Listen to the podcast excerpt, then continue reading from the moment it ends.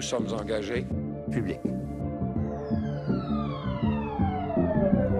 Et bienvenue à ce premier épisode des Engagés publics. Mon nom est Jean-Samuel Plante, je suis accompagné de François Larouche. ainsi que Louis-Philippe Valiquette. cette semaine à l'émission, on se penche sur la CAQ qui tient son congrès national à Lévis, ainsi qu'au PQ qui dévoile sa plateforme électorale.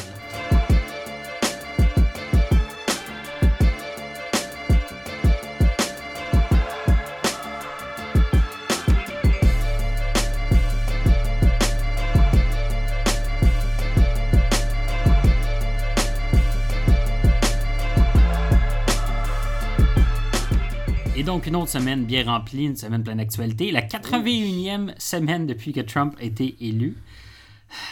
Bravo. Donc, on voulait pas être cynique, hein? Euh, Louis-Philippe, de quoi ta semaine a-t-elle été ponctuée? Ben moi, euh, en fait, je me suis intéressé à euh, C2 Montréal, euh, qui veut dire euh, commerce et créativité. Oui, oui. Exactement. Donc, c'est un congrès qui a lieu à Montréal, puis qui regroupe des gens de partout dans le monde qui, justement, discutent de, de ces, de ces sujets. Il y a notamment Chelsea Manning qui, est, qui était présente, puis elle a fait une, une, une, une conférence. Dans le fond, Chelsea Manning, c'est celle qui a fait. C'est la donneuse d'alerte là, qui, s'est- qui- a eu lieu il y a presque euh, bientôt 10 ans aux États-Unis. Ouais, je pense que c'est 2009 ou 2011, je me souviens plus. Ouais, c'est ça. Donc, ça fait déjà un bon bout. Euh, donc, elle a dénoncé un peu euh, le, le- C'est ça qui a donné ses données à. Wikileaks, hein, c'est ça? Ouais, c'est Exactement. ça qui a lancé Wikileaks, ouais. Exactement. Donc, euh, en fait, elle est allée à ces deux, puis elle a discuté, en fait, de comment est-ce que la, la- la transparence des gouvernements est en recul même. Donc, alors qu'on pourrait s'imaginer qu'on a appris de certaines erreurs, puis qu'on a, euh, on a pu réfléchir depuis Wikileaks, euh, c'est plutôt, on dirait, des fois le contraire. Je pense que c'est une critique, d'ailleurs, qu'on a entendue dernièrement à propos du, du gouvernement fédéral. Euh, alors que dans d'autres régions du monde, là, par exemple en Europe, vient tout juste d'entrer il y a quelques jours le règlement général sur la protection des données. D'où la raison pourquoi nos, nos boîtes de réception sont pleines de courriels illisibles, de politiques de, de confidentialité. Exactement. Puis, en fait, il y a plein de, de- de groupes d'entreprises qui ont décidé de adopter les, les, les principes de ce règlement-là, qui donnent, entre autres, le, le droit aux, aux citoyens d'avoir accès à leurs données, de savoir qu'est-ce que les gens euh, ramassent sur eux, puis de savoir ce que les entreprises... euh, puis, en fait, de demander à leur, aux entreprises de leur donner ce que les entreprises possèdent sur eux. Donc, très intéressant. Cool. François, de ton côté? Euh, cette semaine, je suis allé à l'hôpital. J'ai passé une nuit blanche et je voulais prendre les gars, je voulais garder ça pour le podcast. J'ai passé une nuit blanche de jeudi vendredi à l'hôpital. Euh, puis j'aimerais ça remercier les infirmières que j'ai croisées à l'urgence du CHUM. Euh, c'est assez incroyable. Euh, j'ai eu la chance de voir leur expertise et de voir confirmer leurs suspicions par des médecins. Donc pour moi, ça, ça me donne confiance dans l'idée des super infirmières en passant. Et je voulais juste euh, remercier ces infirmières-là. Euh, on a, euh, je trouve qu'on les a peu aidées dans les dernières années. J'espère qu'il y a un nouveau gouvernement qui va penser à elles, parce qu'on a eu souvent un gouvernement de médecins dans les dernières années. Clairement. C'est drôle parce qu'une amie qui nous a écoutés dans nos, nos pratiques me disait Vas-tu encore faire du médecin bashing? J'ai dit non, non, c'est fini, mais. Ça a pas l'air. Ça n'a pas de l'air. Moi, de mon côté, un sujet un petit peu plus léger, j'étais voir euh, Solo, le dernier film, là, Solo, une histoire de Star Wars. Les derniers films de Star Wars, ça m'a fait du bien. C'est un film qui était léger, c'est un film qui m'a permis de déconnecter comparativement à l'âge Jedi qui était dans la noirceur, puis de, qui me rappelait Trump. Que de Puis, euh, en fait, j'ai permis de m'évader. Puis ça me permet un petit peu encore de, de rêver, euh, de revenir là, à l'époque de Luke, puis de, de rêver aux héros, puis ces choses-là. Puis je pense que c'est important dans notre société d'avoir des quand même ces modèles-là, puis pas juste être dans, dans la complexité, puis des fois un petit peu de, de bien et de mal, ça fait aussi du bien. Ouais, légèreté, puis aussi tu sais, de se ramener à un bien et mal, puis pas toujours du gris. Euh, ça permet au moins de, de se questionner par rapport à nos valeurs, puis pas toujours être dans, dans une complexité infinie. Donc, euh, ça conclut un petit peu notre semaine. Puis on va passer à notre prochain, euh, notre prochain segment, notre segment d'analyse d'actualité. Oh yeah!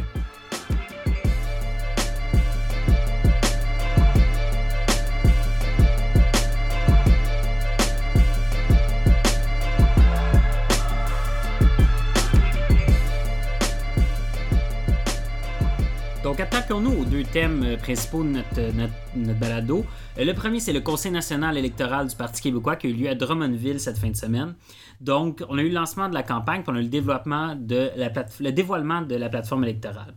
Les, les grands sujets de cette plateforme-là, ce serait de mettre graduellement en place la véritable gratuité scolaire au cégep à l'université.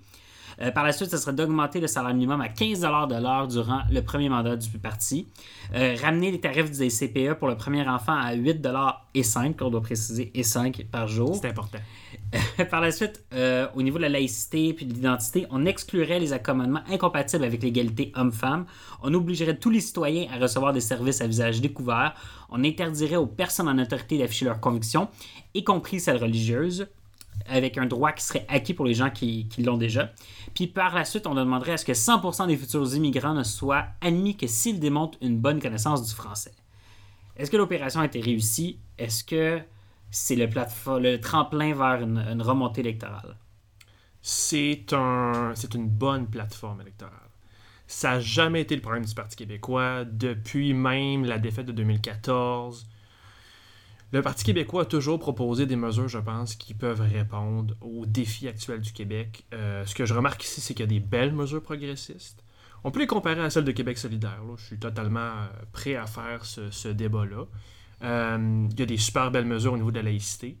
Personnellement, j'ai eu quelques problèmes des fois avec l'espèce de tangente des fois qu'on prenait au Parti québécois où tu sais quand on va chercher les muguettes taillées et des gens qui C'est vraiment quelque chose encore peu- guette qu'elle non mais tu sais on, on laisse ou on, on- on- souffle le chaud et le froid où on veut on veut garder des votes puis des fois on a l'air Mais- ouvert à une certaine xénophobie. Mais ici ce que je vois c'est quelque chose qui me plaît c'est des, des propositions qui respectent le concept de laïcité. Fait que là-dessus je trouve que c'est un beau centre c'est un beau milieu. On réussit l'opération. Euh, et maintenant, ben, le défi est aux côtés du marketing puis des coms du Parti québécois. Euh, D'un côté, on semble avoir un chef qui va absolument avoir la clip pour toujours faire les nouvelles. Euh, c'est sûr que c'est difficile pour le, marketing puis les coms d'aller proposer puis de faire passer toutes ces mesures-là. Mais ce que j'ai remarqué en fin de semaine, pour ce qui est sorti, c'était pas mal tout là. Ça a bien sorti. Ça a été une belle opération de com.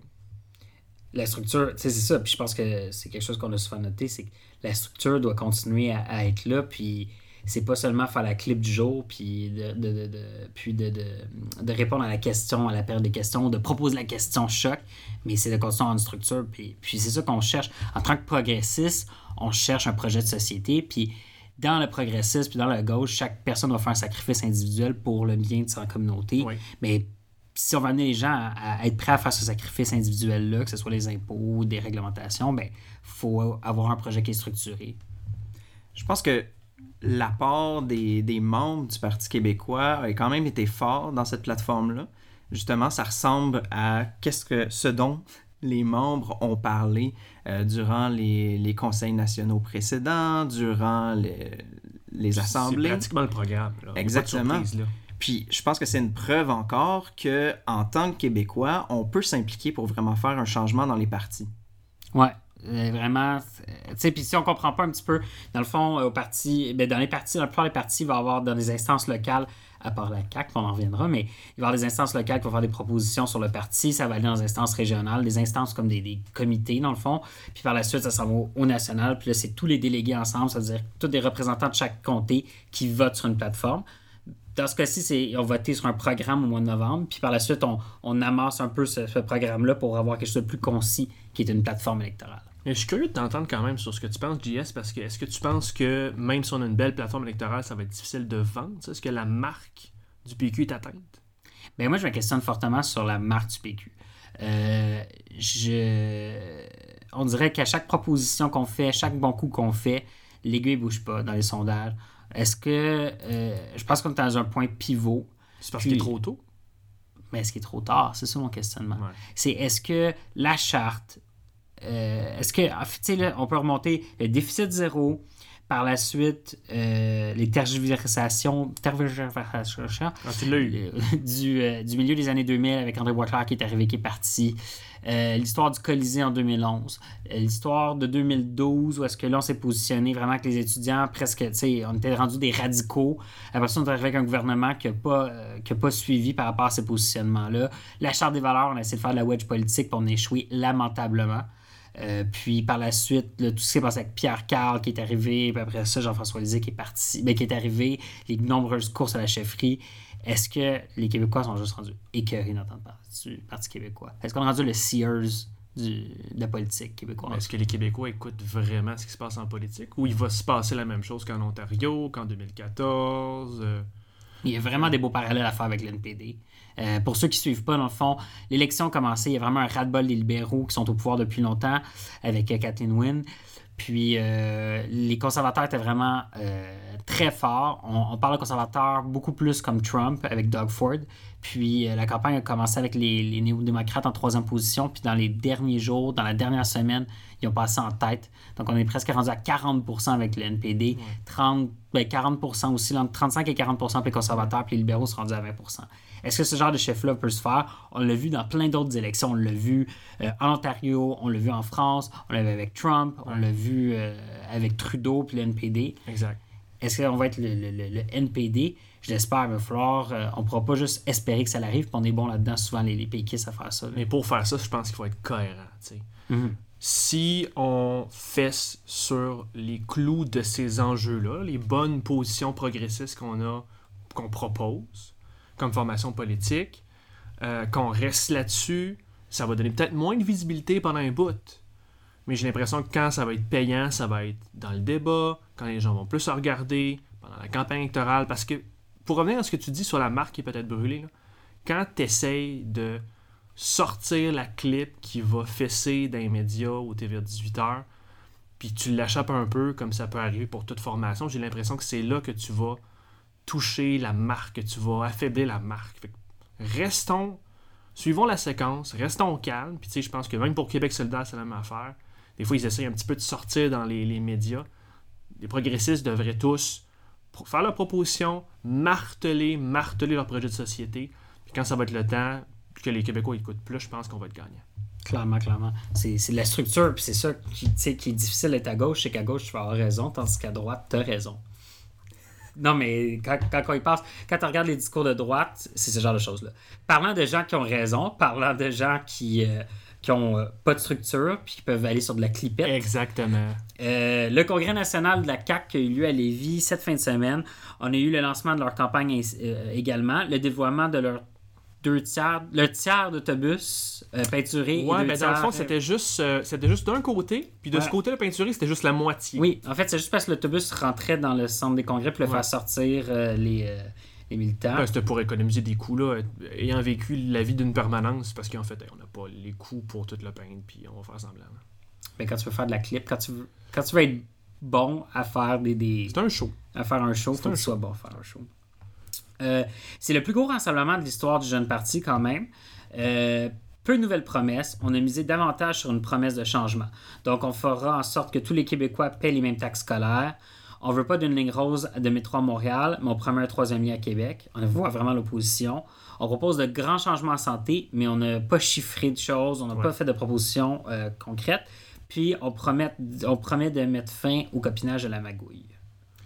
C'est quand même euh, c'est quand même assez surprenant et un bon coup de la CAQ qui ont occupé vraiment beaucoup l'espace médiatique. Peut-être juste que les médias savaient qu'ils sont premiers dans les sondages, fait qu'ils en ont parlé. Mais il n'y a pas eu grand-chose de concret. La couverture que j'ai vue euh, en fin de semaine, c'était genre euh, Hey, du changement, du changement, veux-tu du changement, mon homme? Puis c'était ça, là. Je veux dire, quelques gaffes ici et là sur les enjeux. Les députés sont challengés, puis comme les médias doivent le faire, là, tant mieux. là. Mais il n'y a pas tant de contenu que ça. Fait que on promet, puis il y avait une nouvelle publicité d'ailleurs, les gars, je sais pas si vous l'avez vu aujourd'hui. Euh, la CAQ commence à faire des publicités avec le discours de François Legault dans la fin de semaine. Puis la vidéo, c'est une minute où il dit on veut du changement. Fait pour l'instant, j'ai l'impression, comme on en a parlé précédemment nous autres, la CAQ pour eux autres, leur plan, c'est pas dire grand chose, garder un maximum de votes, y avoir quelques mesures bonbons, 3, 4 choses dans les prochains mois, puis that's. C'est sûr qu'ils n'ont pas grand-chose à perdre en ce moment. Ils sont hauts dans les sondages. Ils ont tout à perdre. Euh, oui, excusez-moi. ils n'ont pas grand-chose à perdre en proposant quelque chose de, justement, conservateur. Donc, ils veulent pas euh, ébranler leur, disons, les bases de, euh, de ce qu'ils ont mis sur place. Euh, ils ont peut-être encore euh, certains électeurs qui commence à s'en aller de plus en plus de leur côté. Mais après ça, quand ça va être le temps de vraiment discuter qu'est-ce qu'ils vont changer concrètement, on dirait que c'est pas, pas encore complètement sur table. Est-ce que c'est la fin, la, la, fin de la question nationale, nationale dans, le, dans l'élection fait que les partis se cherchent beaucoup à cette élection-ci? Euh, on n'arrête pas de, dire que bon, c'est la première élection qui ne sera pas vraiment une élection référendaire. Est-ce que ça fait que le, le Parti québécois cherche, euh, Québec solidaire propose quelque chose? Est-ce que ça fait que le Québec solidaire est peut-être le seul parti qui était prêt à être post-national euh, dans, dans, son élection? Puis ça fait que la CAQ euh, euh, veut proposer des choses, mais ne savent pas si vraiment. Les sondages disent que les Québécois veulent moins de taxes, moins d'impôts, plus de liberté, mais en même temps, ils veulent plus de services. Je ne sais pas si vous avez vu dans la presse, il y avait un sondage sur la volonté des Québécois, mais c'était plus de services, moins de taxes, moins d'impôts. Euh, puis je pense que moindrement qu'on a un cours d'économie de, de secondaire 5, malheureusement, marche ça marche pas.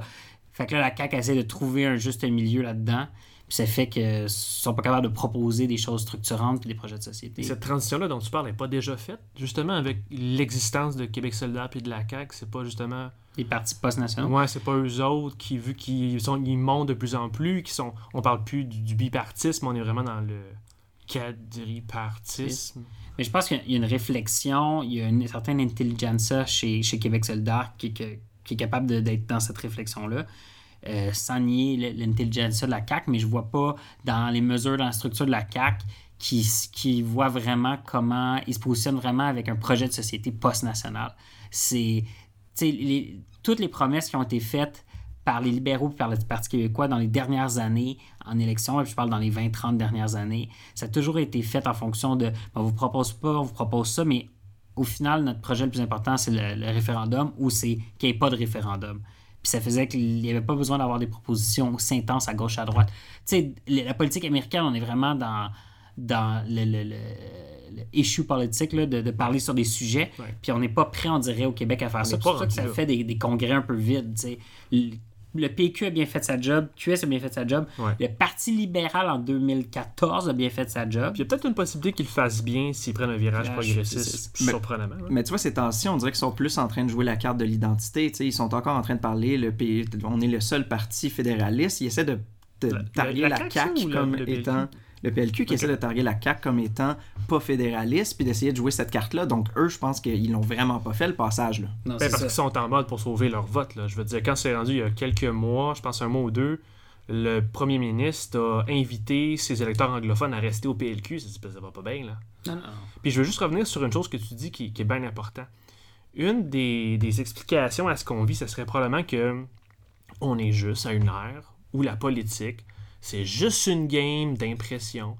Puis c'est mort ce qu'on réclame. Puis je veux dire, c'est mort les idées progressistes. Puis c'est mort les partis qui proposent des visions de société, puis un, projet de société. Puis j'ai envie de dire aux éditeurs qui nous écoutent, aux trois personnes qui nous écoutent, faut le salut Denis. salut Denis. faut le réclamer, c'est pas normal. Faut continuer à faire ça, faut réclamer un projet de société la politique, c'est nous autres, c'est toi, moi, c'est nous autres, on se met ensemble, puis on décide qu'on veut faire. Fait faut continuer à demander ça aux partis, puis à les challenger. Clairement. Euh, mais, parlant justement de partis, puis, le membership déficient de la CAQ, les pauvres. Puis je comprends que c'est un parti jeune, mais Québec solidaire est un parti jeune aussi. Mais le fait que personne qui donne euh, donne encore plus cette allure de coquille vide qui n'est pas capable de proposer quelque chose. Je dis, avoir certains intellectuels, avoir des gens qui sont capables de faire des propositions à la CAQ. Je dis, jamais je croirais que, François Legault, même si c'est des propositions de droite, même si c'est des propositions genre on abolit le système de santé publique puis on devient un système de santé publique, ils feront jamais. Je dis, le manque de, propositions. Puis des fois, tu peux le voir, ils veulent, je sais qu'ils veulent pas se mouiller, mais tu peux avoir quand même un, espèce de discours sous-tendant.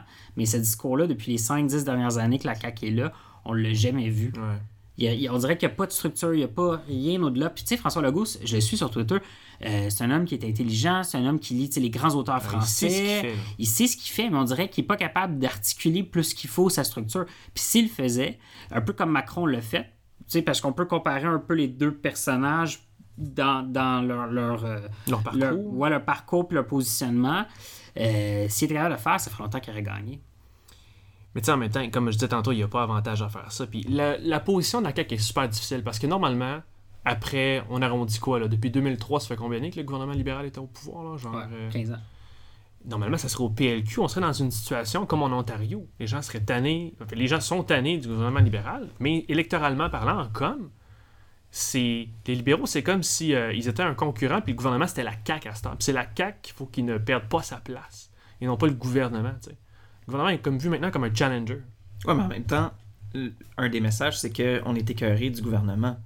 Fait que comment est-ce qu'on tient cette position-là de on est écœuré du gouvernement alors que est-ce qu'on va voter en fonction des, des propositions ou est-ce qu'on va voter en fonction d'une impression? Ben, tu sais, euh, je pense qu'il y a un chemin pour les libéraux vers le pouvoir. C'est vraiment si t'as à faire, c'est pas de la frime.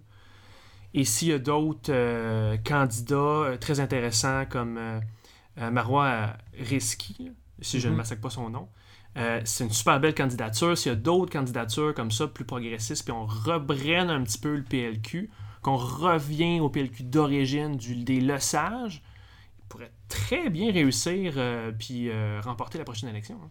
Clairement, il y a un fond qui ne disparaîtra pas. S'il nous laisse encore 5 mois d'élection, 4 ou 5 mois, tout dépendant comment on le calcule, euh, on va avoir encore le temps d'analyser ces choses-là. Espérons que le débat s'élève et qu'on passe à, à un niveau supérieur en termes de propositions politiques. Oui.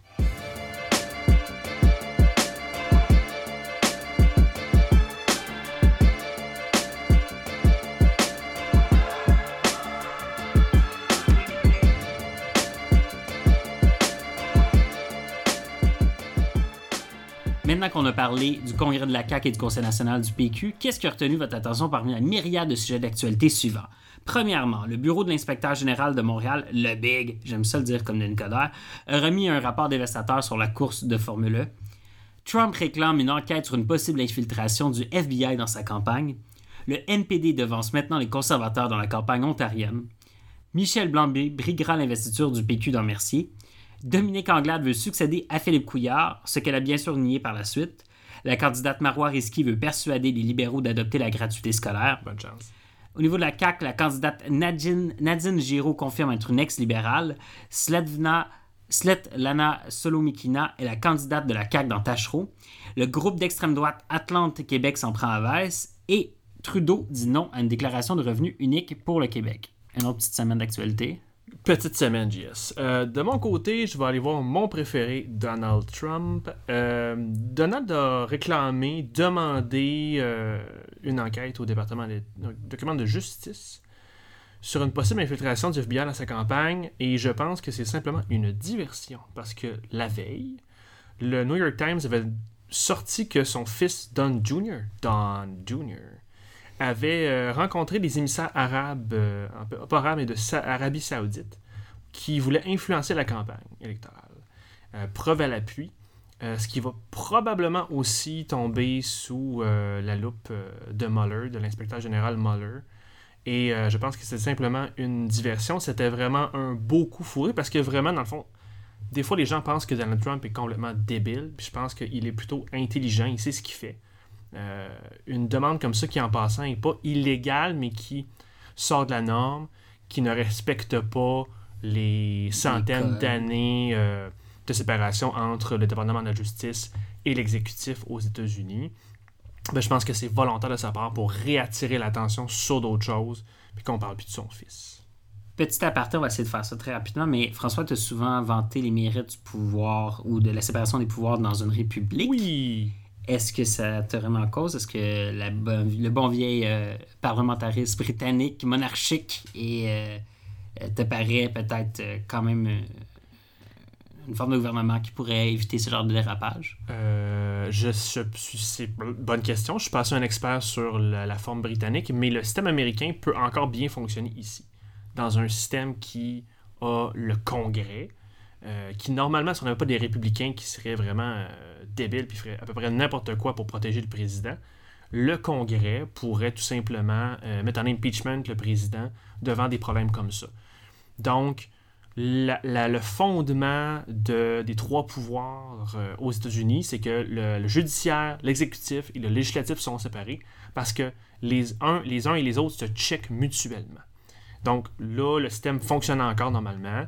Euh, c'est sûr que si Mueller trouve quelque chose dans les prochains mois, les prochaines semaines, il va assurément avoir une euh, campagne euh, pour un impeachment à Trump, surtout si Mueller sort quelque chose autour de la prochaine euh, campagne des midterms ou après, avec un congrès démocrate. Sinon, Louis-Philippe, qu'est-ce qui a retenu ton attention parmi les sujets qu'on a énumérés un petit peu plus tôt? J'aimerais parler d'Atalante Québec. euh, puis en fait, ils ont été euh, manifestés devant les bureaux de Vice. Euh, C'était un peu en, en fait, complètement en réaction à l'article que Simon Coutu a écrit. En fait, l'article s'intitule L'extrême droite et les antifas promettent un été mouvementé. Donc, en fait, dans cet article-là, il parlait d'Atalante Québec, qui est en fait un groupe euh, d'ultranationalistes euh, opposés à l'islam, sont opposés à l'immigration. Euh, notamment, ils, ils proposent euh, de remigrer les communautés culturelles du Québec, dont parler, parler veut dire de renvoyer les immigrants dans leur pays d'origine. Dans son article, il fait justement mention que Atalante Québec et d'autres groupes euh, d'ultranationalistes vont essayer de passer l'été à Montréal, faire des coups d'éclat, euh, faire beaucoup de manifestations, Faire peur au monde? peut-être justement faire peur au monde. En fait, ils, ils viennent directement s'attaquer à la ville où il y a bien sûr le plus, euh, le plus d'immigrants au Québec. Puis, ils vont essayer de, de défendre leur point de vue. Euh, Atalante, pour ceux qui en ont peut-être entendu parler, c'est un peu euh, un groupe qui, est, qui se réclame de, ch- de- de quelque chose semblable à la meute, quoi qu'ils ils veulent pas vraiment s'y Ouais, quoi la associer. différence? En fait, pour les gens d'Antifa, ils croient que. euh, Excusez-moi, pour les gens d'Atalante, euh, ils nous disent que ils se retrouvent des fois mieux dans Atalante parce que c'est plutôt un, groupe pour les jeunes, supposément. Euh, là, de savoir que des jeunes. euh, ben, c'est un groupe qui est né à Québec. euh, de savoir que des jeunes de la ville de Québec ont commencé un tel regroupement, c'est c'est un peu fatigant en fait. Euh, moi j'aimerais ça voir euh, toute la jeunesse comme étant des progressistes qui sont ouverts, qui sont prêts à, apporter euh, un changement positif dans la société, mais avec une, la création de, de- d'Atalante Québec, de les, les chevaliers d'Odin, excusez-moi, les soldats d'Odin et la meute, euh, c'est plutôt le contraire qui se passe. Euh, heureusement, à chaque fois qu'ils font un événement, on peut voir que leurs nombres sont assez limités. Et euh, j'espère en fait qu'ils vont rester tout aussi limités. Qu'est-ce que vous pensez des, récents sondages sur la jeunesse québécoise qui disait qu'elle est plutôt libérale? Encore aujourd'hui, ce matin, il y avait un super article, un, échange entre Jean-Marc Léger et son fils euh, qui s'appelait La jeunesse libérale. Les deux échangeaient sur le fait que les jeunes milléniaux sont assez, ils se définissent comme des libéraux, mais votent pas, votent moins. Euh, ça rentre un peu à contre-discours de ce que tu veux. Tu aimerais que les jeunes soient progressistes, mais ils, ne le sauraient pas. On en est où, là? Ben, euh, ça revient un petit peu à ce qu'on disait tantôt, c'est que étant dans un espèce de cycle post-national ou post-question nationale, euh, les partis n'ont pas encore développé des argumentaires qui sont structurés par rapport à la gauche, à la droite. Il n'y a pas d'éducation Euh, qui s'est faite, genre? Euh, Ouais, ben pas non, mais les partis sont pas proposent pas quelque chose de structuré. Puis pendant ce temps-là, les jeunes qui ont grandi depuis 95 ont jamais entendu parler de, de Non. ou l'on parle de manière ringarde euh, par les gens avec le petit oui sur Twitter. Puis, euh, fait que le, le parti par défaut, c'est c'est Québec solidaire ou le Parti libéral. Puis je comprends clairement pourquoi ces gens-là vont là. Si tu t'es jamais fait expliquer autre chose, puis t'as pas grandi dans cette ère-là de, de, révolte ou de, de où est-ce que tu étais en opposition, puis ce qui t'amenait à te positionner sur la question nationale. Sinon, de mon côté, parlant de, de, de partis politiques, euh, je voulais saluer la venue de Michel Blanc en politique, et particulièrement dans le comté de Mercier. Moi, j'habite dans le comté de Mercier. Euh, puis, euh, je suis vraiment content qu'on ait quelqu'un qui a une vision pour le numérique. C'est super important.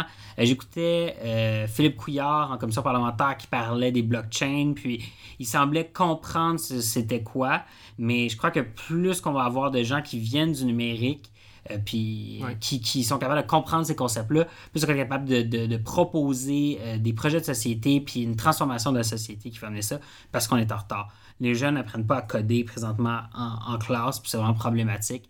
Puis apprendre à coder, pas pour devenir. Tu sais, je veux pas qu'on apprenne le code qui est utilisé, c'est CGI, pour que ça devienne des employés de CGI. Je veux qu'on apprenne à coder parce que c'est une science qui va devenir une science fondamentale. Puis à partir de là, on peut structurer notre pensée, puis se développer.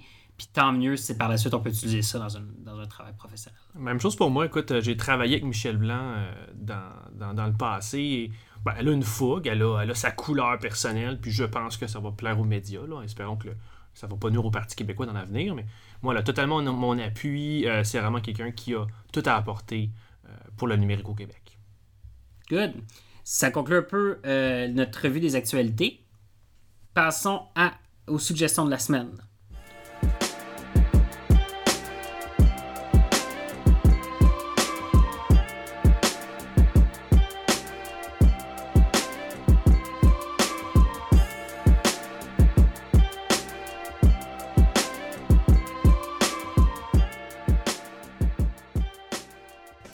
Donc, à chaque semaine, aux engagés publics, on va vous faire des propositions, soit de, de livres à lire, de lectures à faire, de sorties à faire, ouais. ou de choses à, à voir. Donc, euh, pour commencer, est-ce qu'il y a des propositions à faire? François. Hey, bonjour. Euh, parce qu'on a eu un épisode sur euh, la CAQ et le PQ, je me suis dit qu'on pourrait donner un peu d'amour à Québec solidaire. Et c'est quelque chose que je trouve assez bien. Alors, euh, Option nationale, et à travers Option nationale Québec solidaire, organise son université indépendantiste. C'est les 16 et 17 juin prochains. C'est au collège Maisonneuve. Ça se tient évidemment sur deux jours, de 9 à 16h30. Et pour toute autre activité progressiste, on visite québecsolidaire.net ou pq.org. Louis-Philippe, de ton côté. En fait, moi, je vous propose d'aller faire un tour à Québec. Et pour Ouh. ceux qui y sont déjà, Denis, tu peux y rester pour euh, directement, en fait, euh, aller vers euh, la, la, la colline parlementaire où on a le parcours déambulatoire où tu vas quand tu dors en marchant. Donc, euh, c'est la cinquième année qu'ils font cette. Euh, c'est très populaire en passant. Je ouais. c'est très très populaire. Puis en plus, si je ne me trompe pas, il n'y a pas la fin de semaine, une fin de semaine très importante qui s'en vient à Québec. Donc, euh, avant que le, la ville soit envahie par le G7, je vous propose de vous y rendre rapidement pour aller visiter cela. Euh, donc, en fait, c'est un parcours déambulatoire qui est euh, interactif. Donc, je vous invite tout à fait à y aller. Euh, quelque chose qui se fait bien justement en soirée avec l'éclairage, euh, beaucoup, de, beaucoup de moments forts. Vous allez vivre des, des, des, des émotions, beaucoup de, de contemplation. Euh, donc ça a lieu du 31 mai au 3 juin à Québec. Donc, de mon côté, euh, je sais pas pour vous, mais moi, je suis souvent sur YouTube à, à, rega à regarder des vidéos de Vice ou sinon de Vox. Moi, j'écoute Puis les, les, médias ont...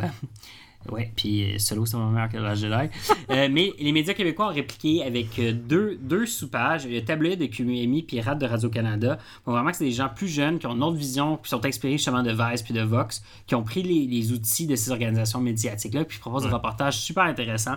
Euh, tabloïd Bon, c'est souvent des choses un peu insolites à la Vice. Donc, Tabloïd aujourd'hui présentait euh, une personne, euh, je pense que c'était Joliette, qui fait des bijoux avec les cendres des êtres chers. Puis en utilisant cette chose-là un peu insolite qui, qui pourrait facilement aller à Denis Lévesque, mais il y a des questions de, de des questions d'éthique qui passent à travers ça, puis des questions de valeur. Puis ce genre de choses se passent. C'est semblable à, à Vice ou on oh. est plus dans le Journal de Montréal? Non, on est plus dans, dans Vice. Okay, okay. Fait que, mais je dis, il utilise, un peu comme Vice des fois le fait, il va utiliser quelque chose d'insolite, mais à travers ces choses-là insolites, ils vont, euh, ils vont présenter des, des, questionnements par rapport aux valeurs ces choses-là. Ouais. Sinon, du côté de Rad, euh, on avait Avoir peur des hackers ou pas, c'était vraiment cute. C'est une des, des, euh, des, premières vidéos qu'ils ont faites. C'était avec euh, l'actrice qui joue Passe, Passe Caro, je crois. J'ai perdu mes passes. Euh, où c'est Non, c'est Passe-Partout. Euh, qui joue Passe-Partout, mais qui expliquait, Marie, ouais, qui expliquait un petit peu euh, c'était quoi être un hacker. Puis euh, à travers là, ce côté ludique-là, mais il y a quand même des choses qui est intéressant à comprendre. Parce que oui, on est une génération connectée, on est une génération qui est sur Instagram ou sur Facebook, mais on n'est pas nécessairement au courant de tout. Euh, la structure là, qui est en arrière de, de ces outils informatiques-là, puis c'est important de les comprendre quand ils prennent autant de place dans notre vie. Merci, man. Des années de passe-partout, pas pour rien.